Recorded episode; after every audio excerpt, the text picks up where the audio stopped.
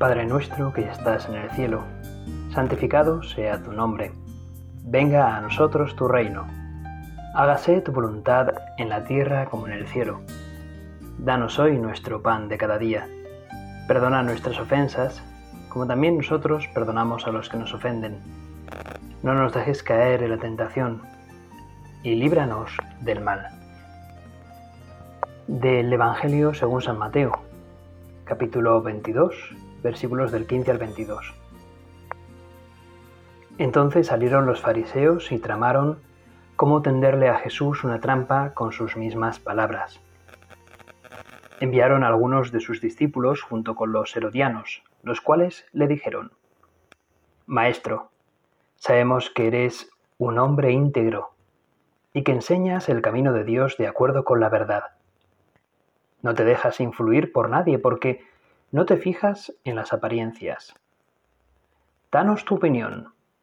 ¿Está permitido pagar impuestos al César o no? Conociendo sus malas intenciones, Jesús replicó, Hipócritas, ¿por qué me tendéis trampas? Mostradme la moneda para el impuesto. Y se la enseñaron. ¿De quién es esta imagen y esta inscripción? Preguntó Jesús. Del César, respondieron. Entonces dadle al César lo que es del César, y a Dios lo que es de Dios. Al oír esto, se quedaron asombrados, así que lo dejaron y se fueron. Palabra del Señor. Gloria a ti, Señor Jesús. Siempre que escucho este pasaje del Evangelio, el de el tributo al César, me quedo siempre pensando en lo inteligente que eres, Señor, en tu apasionante, intrigante eh, inteligencia. Claro, estás en continuo contacto con, con Dios Padre y por tanto el Espíritu Santo revolotea sobre tu alma eh, de una manera pura, perfecta, y entonces, claro, sorprendes con tus respuestas eres sumamente, em, ¿cómo decirlo? La persona más sabia del mundo, al fin y al cabo. Estás tan lleno de Dios, tan lleno de ti mismo, al fin y al cabo, que es que es natural en ti que las respuestas sean lo más sabio que pueda haber y a la vez lo más sencillo. Respuestas donde se muestra la verdad y la verdad de los que te preguntan. Y es que también sorprende cómo los que te persiguen, Señor, muchas veces por perseguirte se ponen de acuerdo partidos, facciones que son opuestas. Los herodianos por un lado, los fariseos por otro. Los herodianos eran aquellos que seguían a Herodes y consideraban a Herodes como su rey legítimo, cuando en realidad los fariseos sabían perfectamente que, o al menos entendían que Herodes no era un rey legítimo, que había que provenía era el rey judío, pero provenía pues de una ascendencia de unos poderes pues que podían proceder de los griegos y que por lo tanto era alguien eh, de fuera, forastero, que encima pretendía usurpar el reinado de los judíos y ellos esperaban al verdadero Mesías y por lo tanto Herodes no era más que un fantoche, un alguien que no merecía, no merecía para nada eh, la monarquía judía, pero ellos Aún así se ponen de acuerdo con los herodianos, aunque solo sea para perseguirte a ti, Jesús. ¿Cómo actúa a veces el mal? Es capaz de hacer cierta armonía, cierta comunión con tal de atacarte. ¿Hasta dónde puede llegar la tentación? Y estos al final se dejan tentar y van a por ti. Y sin embargo, vaya pedazo de respuesta. Primero te hacen la rosca te hacen, como otros dirían, la pelota. Como los jóvenes de hoy, en día dirían, hacen mero postureo. Se ponen hipócritamente a decir que eres imparcial, que, bueno, que tienes una manera de pensar única, que, buscas la misericordia de Dios, cuando en el fondo pues no lo piensan así. Y con esas insidias, al final, pretenden encerrarte en un callejón sin salido. dinos, Dinos, ¿qué te parece? ¿Es lícito dar tributo al César o no? Claro, si respondes que sí, pues puedes quedar como desacreditado a los ojos del pueblo, porque el pueblo se sentía muy herido en su orgullo, en su orgullo nacional, porque tenía que pagar de muy mala gana ese tributo al emperador romano, al emperador eh, forastero, que había venido pues con su bota, con su espada, a oprimir al pueblo judío. Pero, ¿y si respondes que no? Si dices que no hay que pagar tributo al César, pues entonces podrían perfectamente denunciarte a la autoridad civil como incitador a rebelarte contra el César. De hecho, su hipocresía llegará hasta tal punto que luego precisamente el Sanedrín te acusará a ti delante de Poncio Pilato falsamente de decir que no hay que pagar tributo al César, cuando precisamente habías dicho lo contrario. Quieren, al fin y al cabo, tenderte una trampa, Jesús. Una trampa de la que tú no puedas liberarte. Y podríamos decir que esa actitud de los fariseos y de los herodianos, pues también tiene actualidad hoy en día. Porque también hoy en día existen personas que se empeñan muchas veces en querer contraponer la lealtad a Dios y la lealtad a la patria. Y esa actitud es falsa. Dios Padre nos previene y nos dice que no es verdad que haya oposición entre ser buen católico y servir fielmente a la sociedad civil. Y también aquí el propio San José María Escriba de Balaguer lo señala. Como no tienen por qué chocar la Iglesia y el Estado en el ejercicio legítimo de su autoridad respectiva, cara a la misión que Dios le ha confiado, no es verdad que el buen católico pueda eh, servir, no pueda servir fielmente a la sociedad civil. No tiene por qué chocar los intereses de la Iglesia y del Estado en esto. Y dice, y continúa José María Escriba de Balaguer diciendo que mienten así aquellos que afirman eso, lo contrario, ¿no? Esos que dicen que, que la Iglesia y el Estado chocan son los mismos que en aras de una falsa libertad querrían amablemente que los católicos volviéramos a las catacumbas. Con esa rotundidad lo dice San José María Escriba de Balaguer. No olvidemos que el demonio existe, que quiere perseguir a la iglesia y que muchas veces hará diferentes artimañas para querer mm, hacer desaparecer a la iglesia. Y es capaz hasta de manipular un buen derecho como puede ser la libertad de culto, pues poniendo como falsas libertades, diciendo que en realidad, oye, pues, pues, pues que no debemos de, de que los intereses de la Iglesia parece que a veces contradicen los del Estado o cosas así. ¿Qué va? Precisamente Cristo nos ha facilitado y nos ha dicho que seguir a Dios es servir mejor a los demás y por lo tanto servir mejor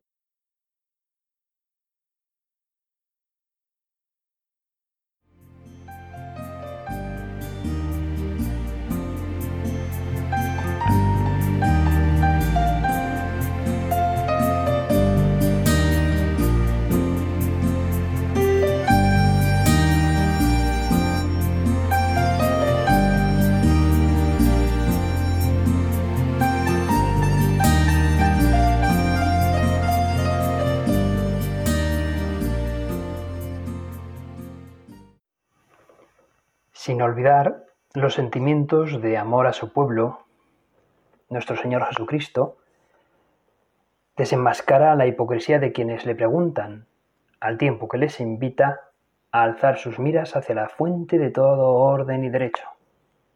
Dice el texto que, conociendo Jesús la malicia de estos, respondió, ¿Por qué me tentáis, hipócritas? Enseñadme la moneda del tributo y ellos le mostraron un denario. Jesús les preguntó, ¿de quién es esta imagen y esta inscripción?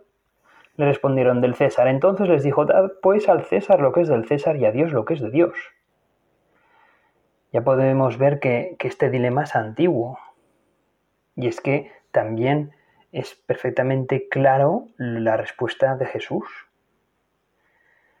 No hay, no existe una contraposición entre el servicio a Dios y el servicio a los demás, a los hombres entre el ejercicio de nuestros deberes y también de los derechos cívicos y religiosos. No hay oposición entre el empeño por construir y mejorar la ciudad temporal y el convencimiento de que pasamos por este mundo como camino que nos lleva a la patria celestial. Y aquí también pues nosotros manifestamos pues eso, la unidad de vida de que de que somos cristianos, de que seguimos al único Dios vivo y verdadero que a la, que a la vez nos invita a cuidar de nuestra patria, de nuestros vecinos, de nuestros hijos, de los hijos de nuestros vecinos, de ayudar a fomentar nuestra sociedad, de hacerla crecer, de hacerla prosperar. Es una condición esencial para el ser cristiano el cuidar al prójimo, tenga nuestra fe o no la tenga. Y si en el cuidar al prójimo está precisamente el pagar nuestros impuestos, el contribuir, pues como contribuyentes que somos al bien de la sociedad, pues hágase, así tiene que ser. Pero aún más allá, como cristianos que somos, también tenemos el derecho y el deber de contribuir incluso políticamente a nuestra sociedad. Y bueno, al fin y al cabo, le escuché decir una, en una ocasión a un sacerdote que precisamente el político tiene que ser una de las personas eh, más virtuosas que pueda haber en el conjunto de la sociedad, en la comunidad. Por eso, mm, aquel que tenga curiosidad política, aquel que tenga vocación política, adelante. Es algo que el cristianismo aplaude también. Y precisamente por eso, más cerca de Dios, más búsqueda de la gracia y más desarrollo de la vida virtuosa tienen que tener aquellos que se dediquen a la política. Pero adelante, que se dediquen a ello. Con la gracia de Dios, con la búsqueda de la verdad, con la búsqueda del bien común. Bueno, digamos que el espíritu del Evangelio es la de tener esa responsabilidad armónica y sin quiebras y tener una lealtad pues a Dios, compatible por supuesto a la lealtad a las leyes que son justas y que vienen de la autoridad legítima. Podemos tener eh, políticos que nos gobiernen y que nos caigan mejor que otros, y podemos tener eh, políticos que nos gobiernen y que nos caigan peor que otros. Bueno, pues también la, son autoridad que ha sido legítimamente elegida por el pueblo.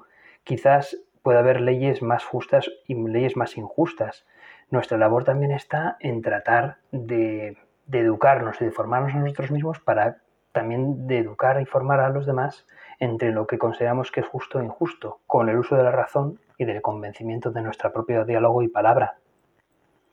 Todo esto forma parte de dar tributo al César, pero también dar tributo a Dios. Como veis, hermanos, aunque vivamos en una sociedad donde puede haber leyes que son injustas, pues hace poco verdad, nos salió el tema de la eutanasia, el aborto ya iba hace años y pues un cristiano que quiera ser firme y quiera eh, ser coherente con su fe, termina por ver esas leyes de una manera injusta. Bueno, pues en nuestras manos también está el tratar de formarnos y tratar de convencer a los que tenemos a nuestro alrededor de que el bien es proteger precisamente el derecho a la vida, proteger a la ancianidad, proteger también a los no nacidos y a las madres gestantes.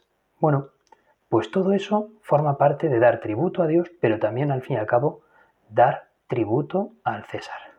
Al César lo que es del César y a Dios lo que es de Dios. Y muchas veces van en sintonía.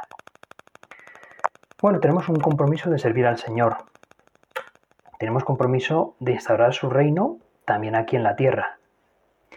Y eso es algo que todo cristiano fiel debe dar, debe dar cumplimiento con sus deberes cívicos. Y todos los cristianos también debemos de tomar las cargas sociales para desempeñar y, e intervenir y mejorar nuestra vida pública.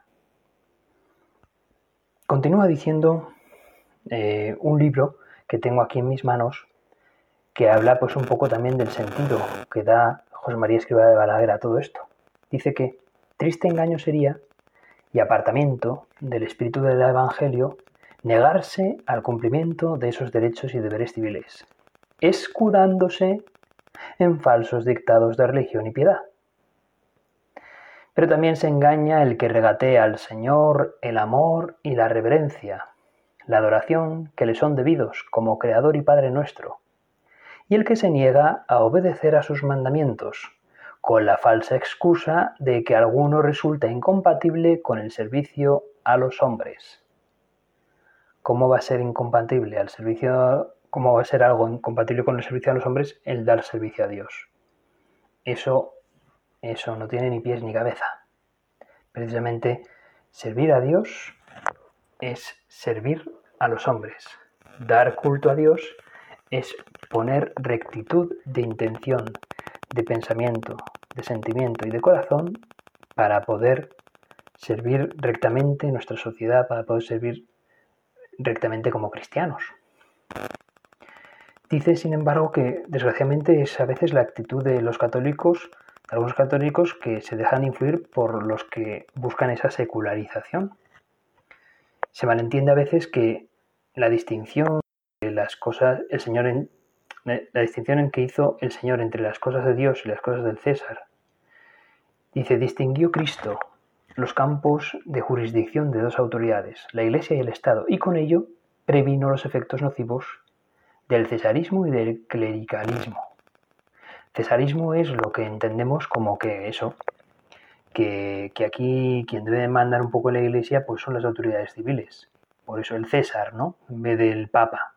Y el clericalismo sería entender que, por así decirlo, es el Papa o los clérigos los que deben de gobernar en la sociedad. Pues ni uno ni otro. En realidad vino a sentar una especie como de doctrina de, de anticlericalismo sano, que es el amor profundo y verdadero realmente al sacerdocio, a que el sacerdote pueda dedicarse en exclusiva a las cosas de Dios, animando, por ejemplo, a que los laicos se mezclen y trabajen por el reino de Dios en la sociedad y también en los gobiernos de nuestra sociedad. De ese modo hay eso, una autonomía legítima de la Iglesia con respecto al Estado y viceversa. Una autonomía de la sociedad civil del Estado también para que pueda también llevar su propio régimen, su propia estructuración técnica, pero siempre entendiendo que que la palabra de la Iglesia es también la palabra de Dios, al fin y al cabo. Bueno, de ese modo, a veces eh, siempre muchos, muchos em, grandes padres de la Iglesia, como San Agustín, han querido hablar de esto, ¿no? Entre, entre los poderes, las dos espadas, ¿no? El poder civil, el poder eclesiástico, y no siempre han sido mm, aspectos completamente distintos, muchas veces se han entremezclado, ¿verdad? Creo que hoy en día están bastante separados y bastante nítidos. Sin embargo, no hemos de olvidar que nosotros como cristianos seguimos por tanto a Cristo y seguir a Cristo implica algo muy profundo también en nuestra vida. Es decir, como de dictados de nuestro corazón y un querer seguir a Cristo, pues significa actuar conforme a Cristo cristianamente en nuestros asuntos, en nuestro trabajo ordinario, en nuestro día a día y también en nuestro propio voto.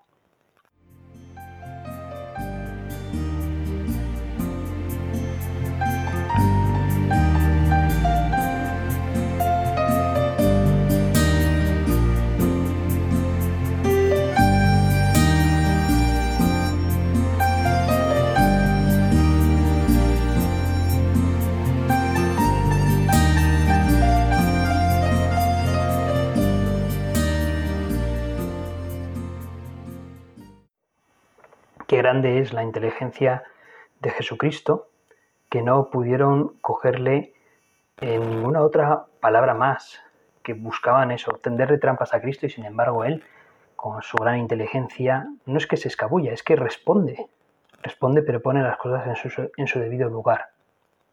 Y es que eso, nuevamente buscan a Jesús, aquellos que le buscan para hacerle tropezar, los fariseos, los herodianos, creen tener la pregunta para tener de qué acusarle a Jesús y poder arrestarlo y sin embargo, pues la respuesta de Cristo les sorprende.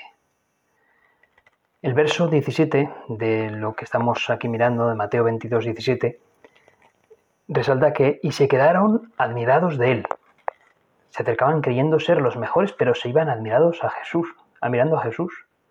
Es sorprendente notar cómo pues el Señor aprovecha cada situación para enseñar principios del reino de Dios. Hasta momentos que parecían adversos, pues fueron utilizados por ti, Señor, para enseñarnos. ¿Cómo lo haces? Pues bueno, es que tú dependes del Padre, caminas en el Espíritu. Tienes, dedicas largas horas de oración en tu vida terrena, que reflejan ese vivir tuyo diario, conforme a la voluntad del Padre.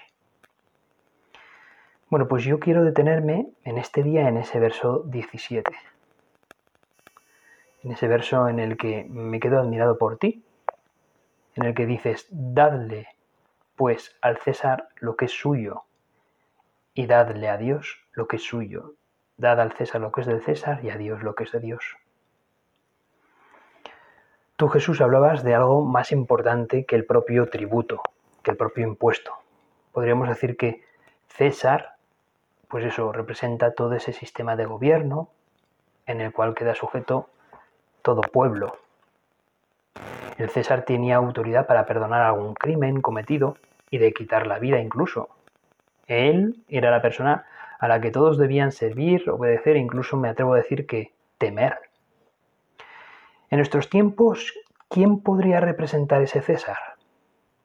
Bueno, digamos que depende de cada país, el poder queda más o menos dividido, más o menos distribuido. En otros, sin embargo, es una persona la que hace de verdaderamente de César. Pero en tu vida, y te pregunto a ti que me estás escuchando, ¿a quién llamarías César? Quizás identifiques al César como aquel que te quita el sueño, aquel que te preocupa, pero que pertenece igual al sistema de este mundo y no al sistema de Dios. Como hijo de Dios, nuestra soberanía en realidad es celestial, no terrenal. Nuestro Rey y Señor no debe ser otro que el mismo Jesús de Nazaret. Y a Él debemos nuestras vidas, y ojalá que sea Él con el que sueñas, y Él jamás te va a quitar el sueño. Muy al contrario, te lo va a dar. Te va a dar el verdadero descanso. Descansaremos mejor sabiendo que a Él debemos de darle lo que nos pide. Dar a Dios lo que es de Dios. Y al César lo que es del César. Que no nos equivoquemos, que porque hagan una ley no significa que esta ley ya sea buena. Puede haber leyes justas, la mayoría lo son, pero puede haber leyes injustas. Antes hemos, hemos, mencionado en la primera parte de esta meditación algunas leyes que son un tanto injustas, ¿verdad? Bueno, pues no olvidar que nos va a dar una libertad tremenda poner a Dios en su lugar y servirle a Él en su lugar. También nos dará una gran seguridad y satisfacción con nosotros mismos pagar nuestros impuestos y dar al César lo que es suyo, tratando de contribuir en el bien común, tratando de ayudar a nuestros hermanos vecinos, sean creyentes o no, también a contribuir a ese bien común, pagando los impuestos que son legítimos, siguiendo las leyes que son legítimas. Con nuestro voto también, hermanos, sabed que tenemos un derecho, pero también un deber de dar salida a las decisiones que consideramos son más cercanas a lo que Jesús nos pide. Obviamente nosotros los sacerdotes no somos quienes para deciros a quién debéis o no votar, pero sí somos quienes para deciros que debéis de votar o conviene votar habiendo pasado un rato de oración antes y pidiéndole al Señor que nos inspire y que nos dé luz, que nos guíe con su espíritu y al final pues a veces sucede que tenemos que votar pues lo que consideramos que es menos malo. Bueno, pues al menos al menos malo, ¿verdad? Cada día que pasa, ¿a quién dedico yo más tiempo? ¿A quién le rindo mi vida? ¿Quién ocupa el primer lugar en mi corazón? ¿Le das a Dios lo que es suyo? ¿Le das a Dios el lugar principal de tu corazón?